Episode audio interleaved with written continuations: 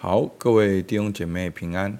今天的进度是《使徒行传》十六章三十五到四十节，我念给大家听。到了天亮，官长打发差役来说，释放那两个人吧。禁卒就把这话告诉保罗说：“官长打发人来叫释放你们，如今可以出监。”平平安安的去吧。保罗却说：“我们是罗马人，并没有定罪。他们就在众人面前打我们，又把我们下在监里。现在要私下撵我们出去吗？这是不行的。叫他们自己来领我们出去吧。”差役把这话回禀官长。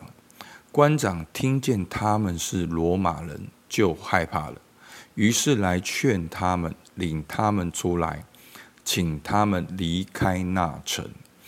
二人出了监，往吕底亚家里去，见了弟兄们，劝慰他们一番，就走了。好，那今天的呃经文呢，就是好前面呢，就是保罗因为传福音，好，然后。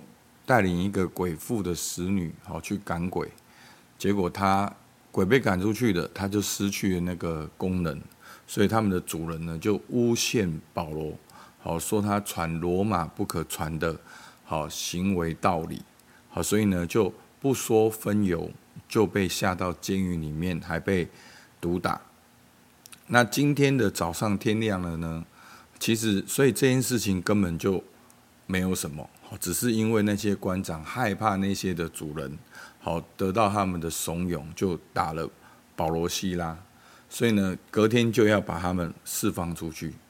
那但是呢，好，今天的一个很重要的重点，好，三十七节，好，保罗却说我们是罗马人。好，那我们知道保罗是犹太人，那他怎么又是罗马人？好，那他就是犹太裔。好的，罗马公民。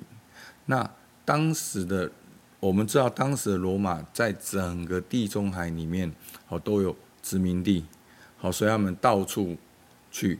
那其实他们真正的罗马公民呢，可能没有这么多。好，我有点忘记了，好像啊，可能几百万人，好，只有几十万是罗马公民。好，所以罗马公民是一个。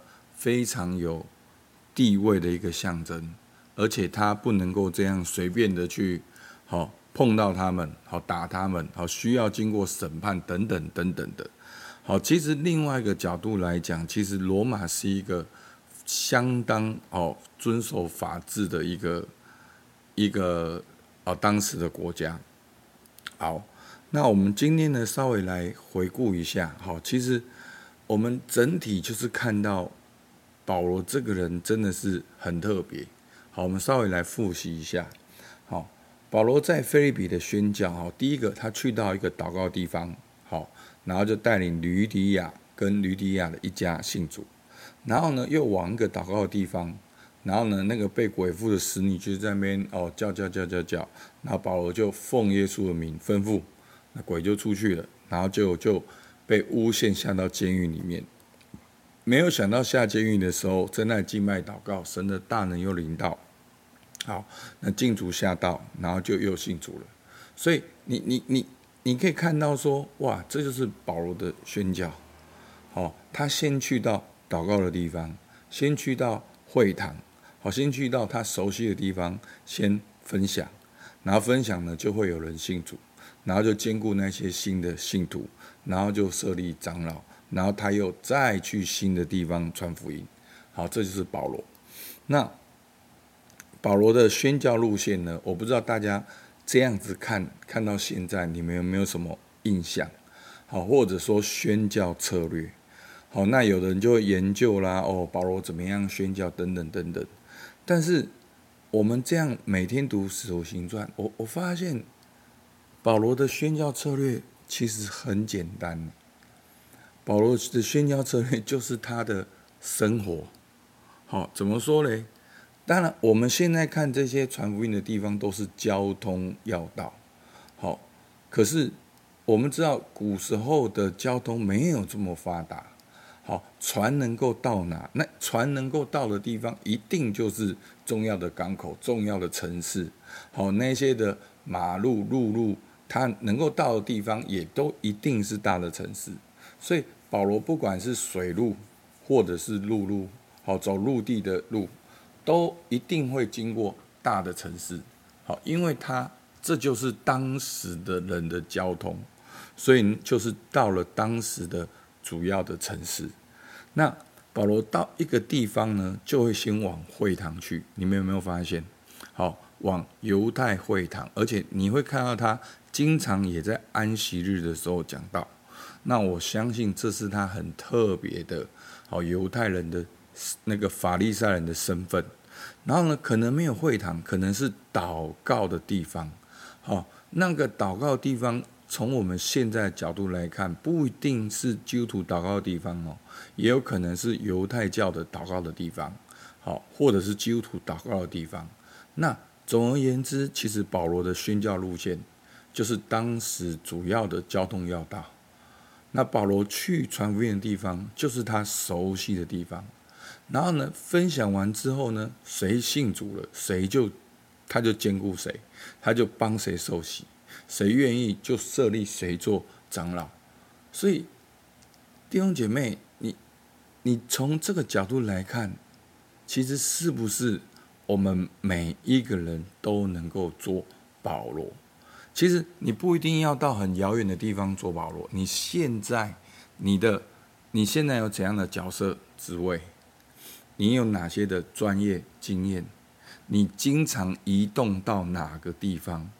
你都能够像保罗一样，好，都能够利用你的角色职位来传福音，用你的经验专业来传福音，用你经常去到的地方，好，那移动的范围不一定是很遥远，好，可能就是你经常去运动中心，你经常去的一个咖啡馆，你经常去的一个百货公司。甚至你有你的兴趣社团，你参加。现在我们 LV 有很多社团，LINE 有很多群组。你参加外面的社团群组，其实都我们人人都是保罗。你你不用像保罗一样是法利赛人，好，是罗马公民。